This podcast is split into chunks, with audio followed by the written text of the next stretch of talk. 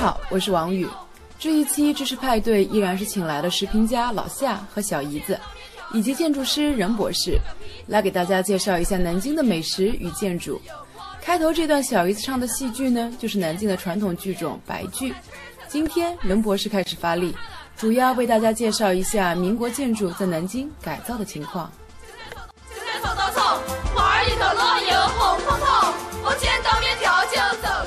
这这一站就是那个三牌楼站了，这这边还有吃的吗？三牌楼讲，然后还有讲到那个南京饭店，南京饭店不是在三牌楼这个附近吗？然后他是原来是国际国际莲花社嘛，他家他家做这个做南京菜也应该讲还也还是可以的，老厨师，呃，本地的厨师，因为这个做本地菜必须是本地人，这是我们这个本地的这些行政总厨嘴边上一句话，他们最担心是将来。因为现在就是做行政总厨的南京人没几个了，如果如果说呃将来都是外地人来做南京菜，那南京菜就彻底消失了。那那也就是说，以后我回来就是被他们培训培训，我还有这这底子，因为怎么着我也南京人对吧？是这意思。对，可以可以。啊，这这边有什么建筑我们可以去品评一下呢？其实，呃，这边的建筑的话，基本上就老的建筑就很少很少了。能够留下来让我们来品评的也不多，包括南京饭店的话，也是经过几次的改造。它后来最近的一轮的改造，也是我们有当时也有参与它的结构改造。因为像这种老建筑的改造的话，最麻烦的就是结构设计这一块。哎，您帮忙介绍一下这个结构改造是什么意思？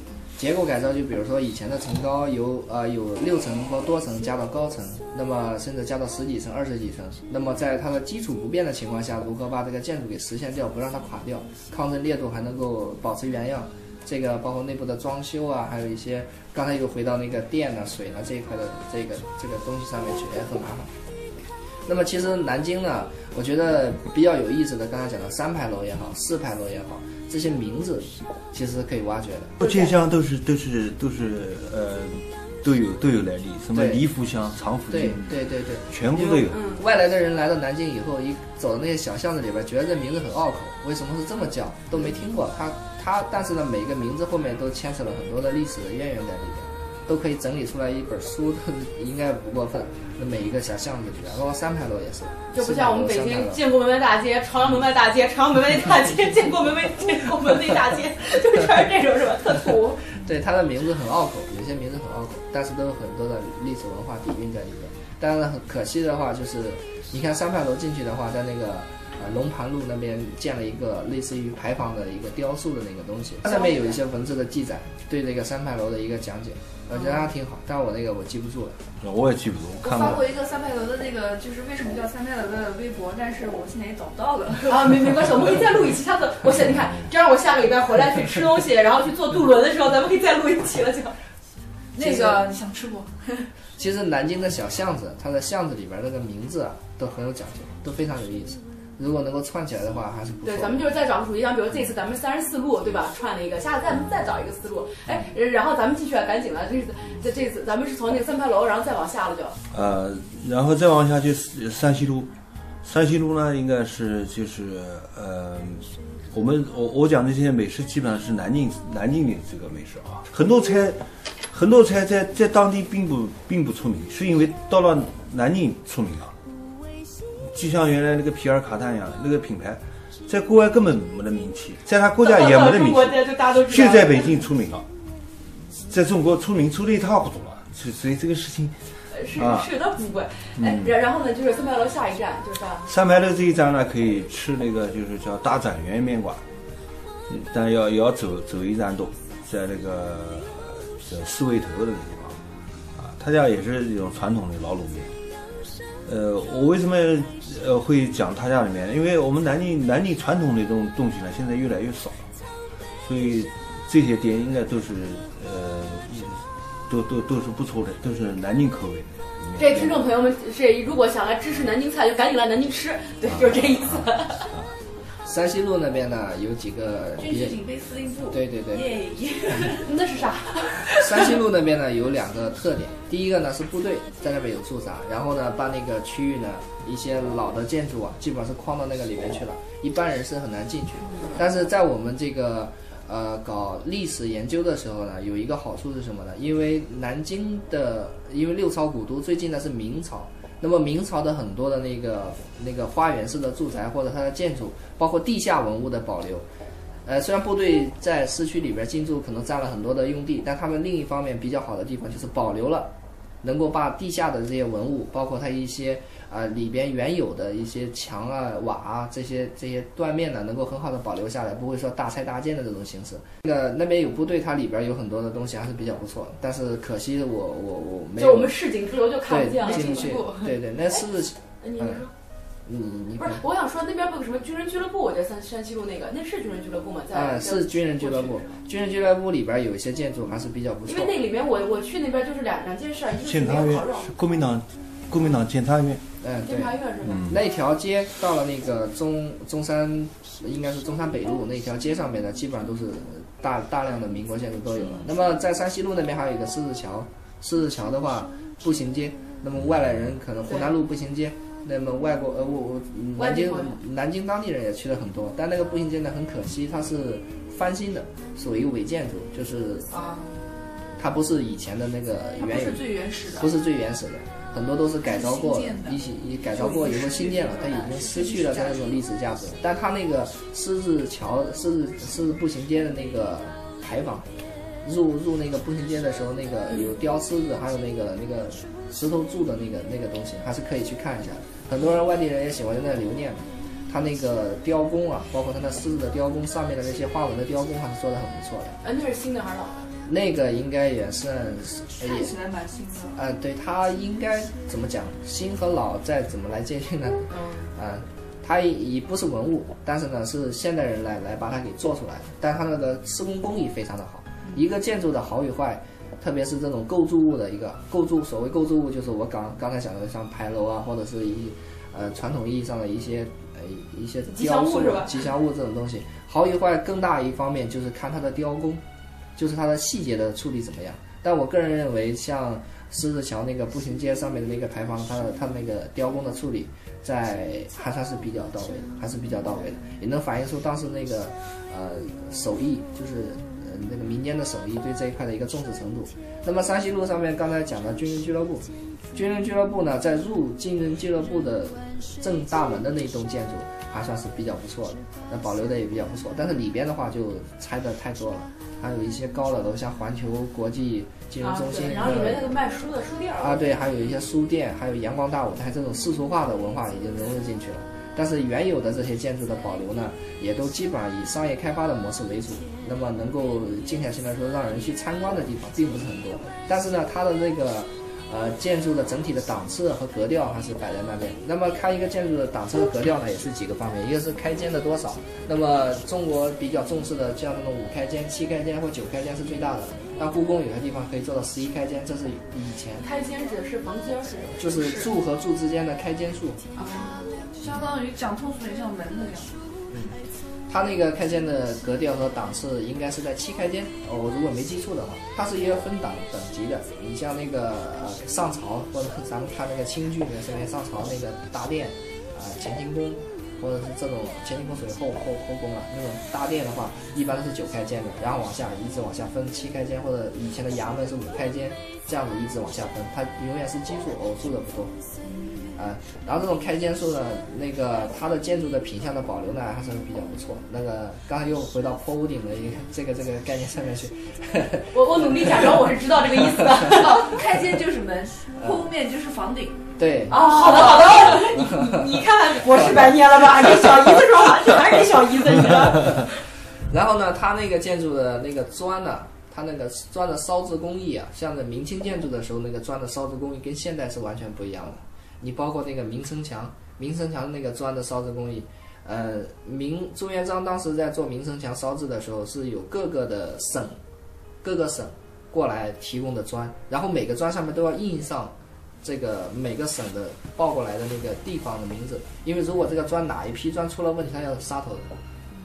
所以当时呢，当然清政府的时呃清呃那明朝是这样做，当然到了清那个民国时期的时候，虽然呃经历战乱，但是对于一个呃首都来讲，在做这一块的工作的时候也做得比较不错。它的砖的烧烧制工艺啊，你可以呃，如果有机会的话，包括那个、呃听听听听众啊，如果有机会可以实地去看一下，它跟现在的砖的烧制工艺是完全不一样的，而且现在很难烧出那个色彩和它那个密度啊、结实度啊都要差很多。那么这又牵扯到另外一门学问的材料学，就是中国传统的材料学。那么它那个屋顶的那个坡屋顶的处理啊，还是以还是以那种木质的结构为主，能够保留那么久，而且修缮的次数并不多。军人俱乐部在我看来应该是继总统府以后修缮的次数最少的一个地方，应该是包括议事园也是。哎，所以这以后听众朋友如果想学关于什么建筑呀、什么结构材料啊、就结构啊、材料啊这些学科的时候，一定要来听我们的节目。但军人俱乐部有一点做的不是很好，当然这个也是，呃，就我个人看来，它是新旧的结合太差了。里边就是一些比较高楼大厦，动不动就五十多五十多层，那么一百多米，那么旁边呢就是民国建筑，然后中间呢也没有任何的遮挡，而且现在里边都是世俗化 KTV 啊，商业化都非常的混乱。对对对。我去，所以你记得上次我们去就是去你们就是去吃烤肉的，还有一门滑冰场，对，滑冰场。后来咱们没去。啊，对，这这那个是山西路了，然后咱们再往下一站是到哪儿了？呃，大方向，大方向呢就是义师园啊，就是最好吃的应该是他家了。就他家应该讲是做江苏菜，做淮扬菜，但是南京菜也是其中的一呃一块亮点嘛，因为他毕竟在南京嘛，呃，所以讲，呃，我们南京市那个餐饮商会那个呃秘书长老讲他家菜好吃，然后催了好几次，我说你赶快联系。他说你不要急，他说你现在去小厨子做的不行，他说我要等那个大厨过来。哇，这你知道这这个就是京剧的票友啊，就是这样，就是说这是哪场戏、哪出戏、哪折子戏是哪哪个大师来唱的，我都知道。平时的这个这个这个折咱们就不去听。这正宗的吃货都这样的，你知道，不是去慕名，而去那家店，而是慕名去那个主厨。对对，认认厨子，认厨子，认厨子啊，角儿。对，哎，那那边有什么有什么？其实那一条街上面，对，义师园那一条街上过来的话，基本上都是都是都是。义师园对面那个人大那个对，人大也是。他们那那一条街过来，就是这这条路上面的，基本上都是民国建筑。我记得好像包括很多就是呃就是沿街的那种就是商户啊，就是包括什么影楼、影视楼啊什么之类的，好像它也都是那老房子里。嗯，那些建筑的话，应该说是改造过的，二次改造过的。真正传统意义上的民国建筑，就是像这种议事园呢，或者是那个政府政府机关的，还是官邸，还是官邸能够保存下来的，就是没怎么没怎么翻新过的，才算是真正意义上的民国建筑。那么一些影楼啊，包括沿街的那些商铺啊，都是在改造。当然政府也有规定，在规划部门的话，也对这块有强硬的要求。你改造的话，也是按这种风格来改造，但是它的那个味道。味是就是刚才夏老师讲的，借用一句话是老卤面和那个酱油和味精配出来那种感觉是，对，那那那个就是就酱酱油调出来的，对，它应该是酱油和味精调出来的，那要差很多了。因为一个建筑啊，它不光是，呃呃，一般讲咱们设计一个建筑的话，都是讲究呃立面立面效果，东西南北几个立面，那么还有个第五立面。实际上在我们做设计的时候，更注重的是三维空间里的东西。要把时间的概念加入进去。一个建筑为什么好？它因为有时间的积淀。那么你现在的东西，你去模仿，包括模仿古代的那些建筑啊，还有一些徽派的建筑，你只是去模仿，它没有时间的元素在里面，它承载不了这个历史的这个文脉在在那。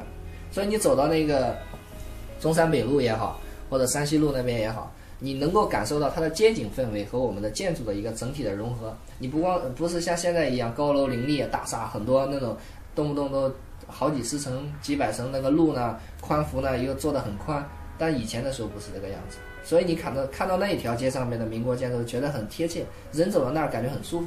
建筑不是特别高，就无缝链接时间上无缝链接。对对对对，而且呢，绿树成荫，然后建筑好像是隐在那个树丛里边一样，你感觉很舒服，包括色彩的格调也很到位。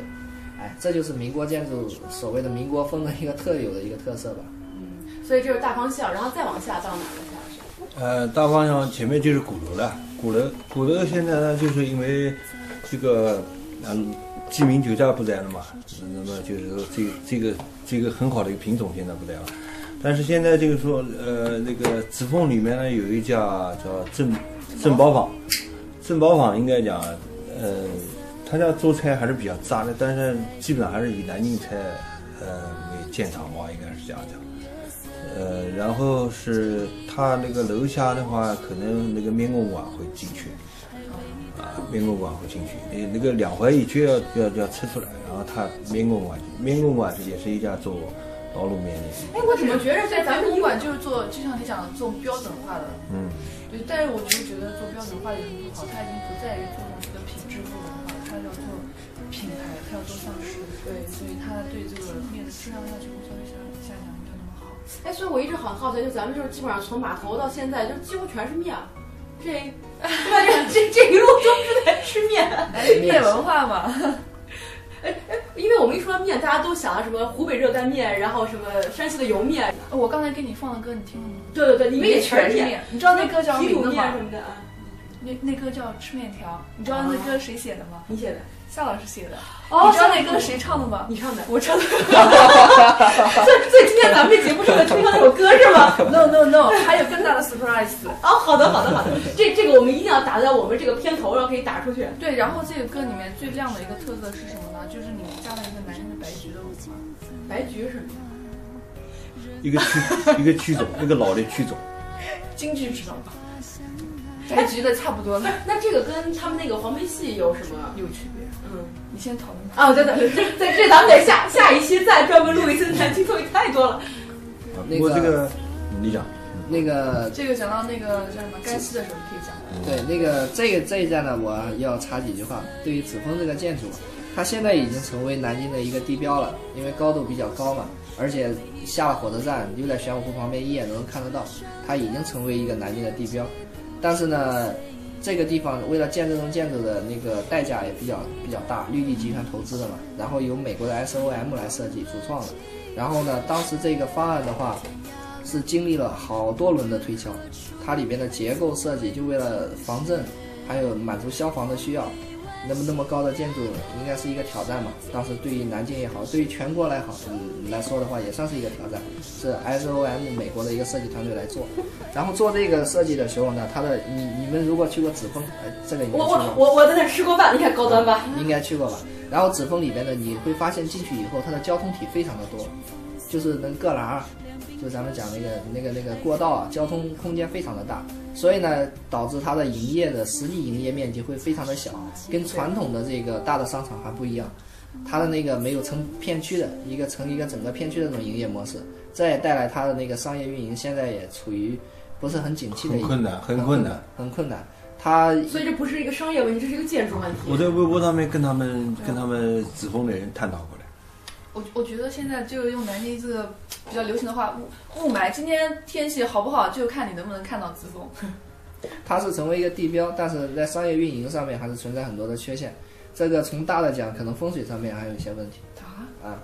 但是它建筑的立面的处理也是很漂亮的，结构结构那个这样是？对它的那个比例关系，就是缩放这种比例关系，包括它墙面的外表皮的那个干挂的那个那个样式做的还是很棒。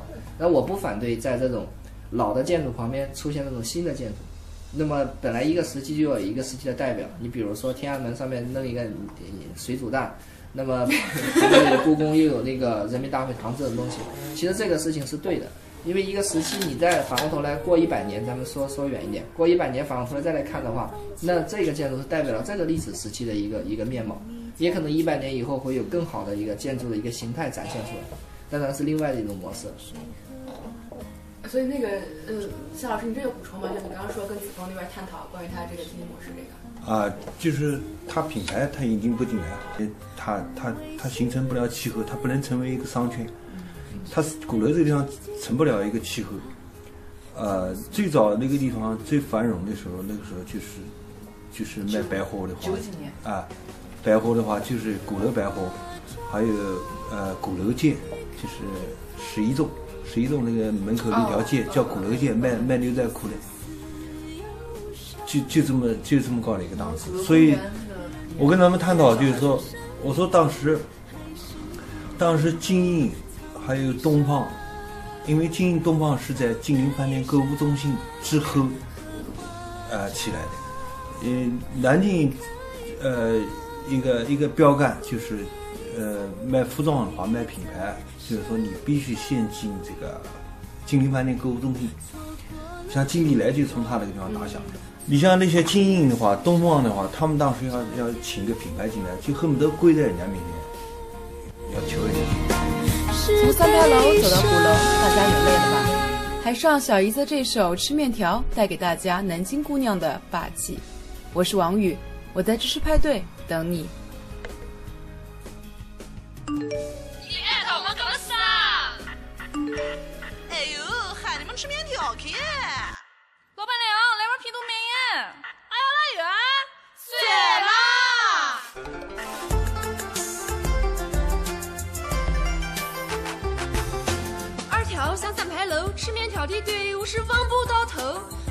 就去望京市，想吃面条就得费点儿事。爱吃肥蛋丝。我好不容易找到一家面馆叫情夫，我逮住了又甩开来的狗。哪晓得一碗面条没吃好，闺蜜甩着我就往外头跑。贵贵老太皮肚面。老油赞皮肚脆，老板娘的声音是更清脆。好吃的皮肚有点黄，有点黄。没得吃过的娃儿不要抓狂。是的，姑娘的儿了不？到平时节不能光吃面呀。长江之水天上来，平时节我最爱张云口要走要摆，立即锅贴端上来，酱子吃面最开怀。要是能再搞瓶啤酒更自在。外边弄地洞，韭菜炒豆葱，碗儿里头落油红彤彤。我见到面条就走不动。三元乡里四合村最好吃的老卤素鸡就要准，老店小站园，糖醋小排三三十口带点甜。复兴园在洞泉，里头是个茶叶园，面馆前身是站园，距今已经一百年。最有名的还是虎皮豆肉面，长度要过桥，厚度两公分，二两五的东肥肉直往肚里吞。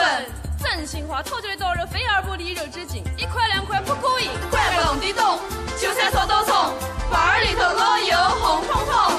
我见到面条